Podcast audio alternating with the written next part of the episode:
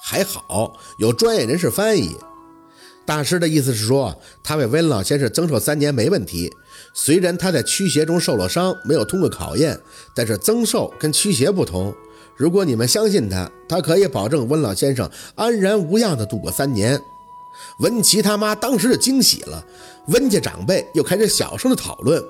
宝四打量了一圈众人的表情，温明依旧是满脸的严肃，温家的长辈们则神态各异，直到瞄到了温琪。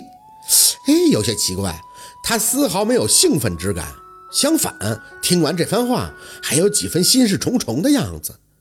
宝四呢，又看了眼陆佩，这家伙是一直在看他，眼含笑意，却又深得要命，微微凝眉，《水浒传》，逼上梁山，起义招安，被陷害，打量着温琪的表情，隐隐的就像是捋出了些头绪。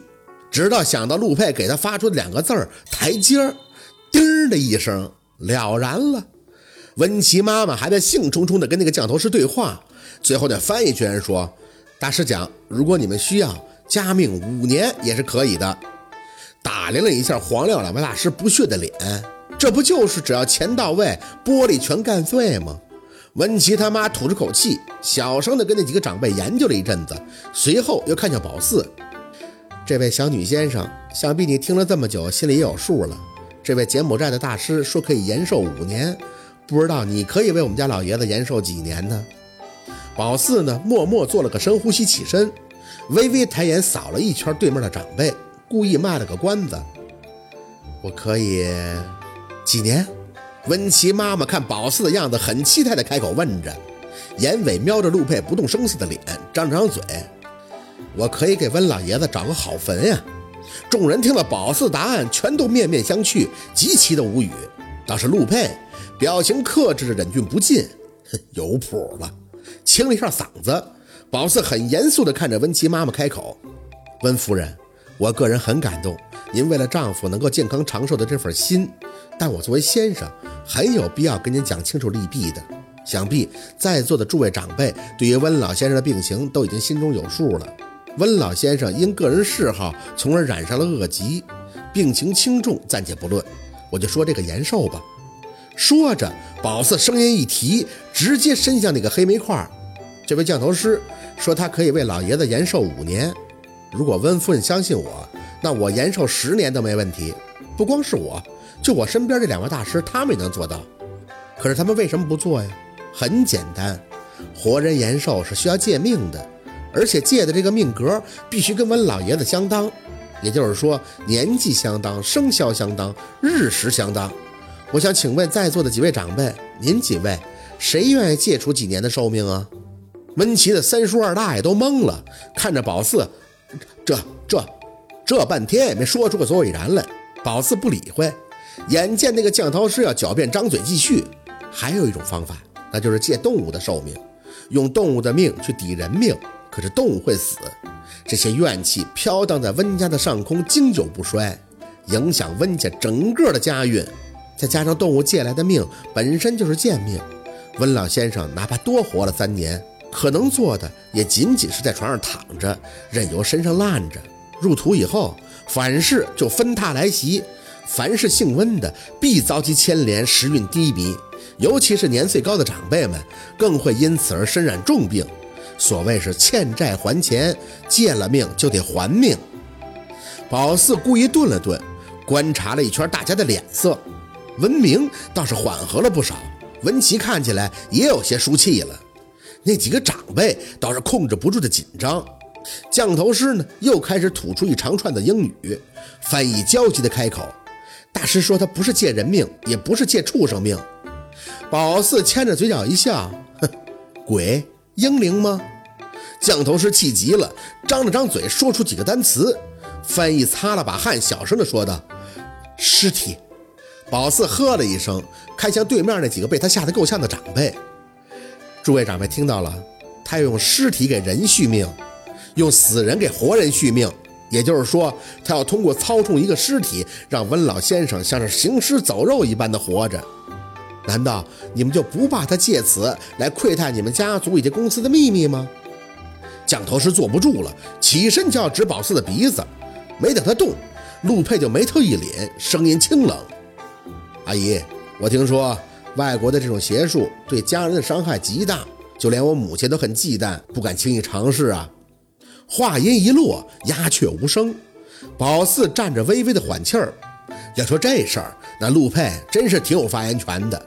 既然他们一早是认识的，那温家的长辈肯定都知道沈明远了，知道有些东西是陆佩的伤口，他不会说深了，也不愿意去撕，稍微提点一下，大家也就会意了。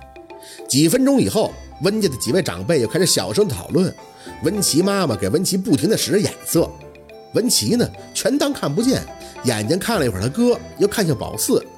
等他们讨论完了，其中一个长者看着宝四出口：“这位小先生，你继续。”宝四清了下嗓子：“道理，我想各位长辈都比我懂。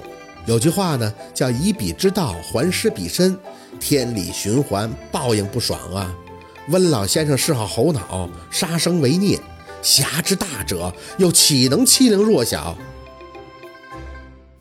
以此为债。”如果再不去还，那只能温家人带他去还了。我能做的就是奉劝各位长辈，尽快为温老先生张罗后事，以保体面，择一风水宝地，福佑后人。强行加寿，那就是罪上加罪，孰轻孰重？各位长辈，您自己掂量。漂亮！廖秃子突然拍手，看见宝四，说得好。黄道士在旁边点头，善恶之报，如影随形啊。宝四的心里美了一下，小得意。文琪妈妈还要开口，一个长辈率先就阻止她的发言，面色颇有沉重。这是温琪自己家的事儿，这样吧，先让几位先生去客房休息，我们好好商量一下再做打算。这样最好，说的都要累死了。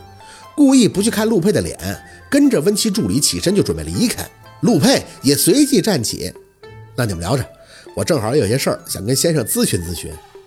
长辈们默许，陆佩转过脸就跟在他们身后，穿过屏风以后，就在后边拉住了宝四手腕，脱离了组织。宝四有些惊讶的回头，陆佩勾唇一笑，手上一用力，推开旁边的房门，就给宝四拉了进去。哎，宝四一回身就被他抵靠在了墙上，心里嘣嘣的直跳，抬眼颤声的提醒：这是别人家。陆佩的手顶着墙，垂眼直看着宝四。我又不是头一次来过，哪间房是空的我都很清楚。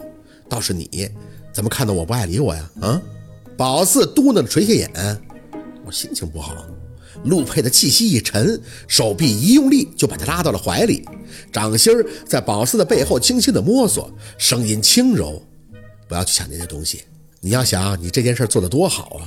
我们家兔子多聪明啊！从今以后，有多少小猴子在你手里获救了，对不对？他还是像哄孩子似的。”不过宝四很受用，脸贴着他的胸口，胳膊呢也很自然地攀到他的腰上。陆佩，你吃过吗？什么？就是猴脑。陆佩抱着宝四的胳膊一紧，除了吃你，其他的我不感兴趣。老脸一红啊，宝四用力地在他胸口蹭了一下。哼，你要是敢用榔头敲我脑袋，我跟你没完。陆佩轻笑出声，抱着宝四，两个人在这个陌生的卧室里轻轻地摇晃。像是跳舞，又不是。宝四随着他的力道在动，空气暖暖的，很腻歪，也不想多说什么。很多事儿像是意会，不需要明说他就懂。然后很小心地照顾宝四的情绪。宝四知道这像是某种特权，于是就有点小虚荣地受用着。今天的故事就到这里了，感谢您的收听。喜欢听白，好故事更加精彩，我们明天见。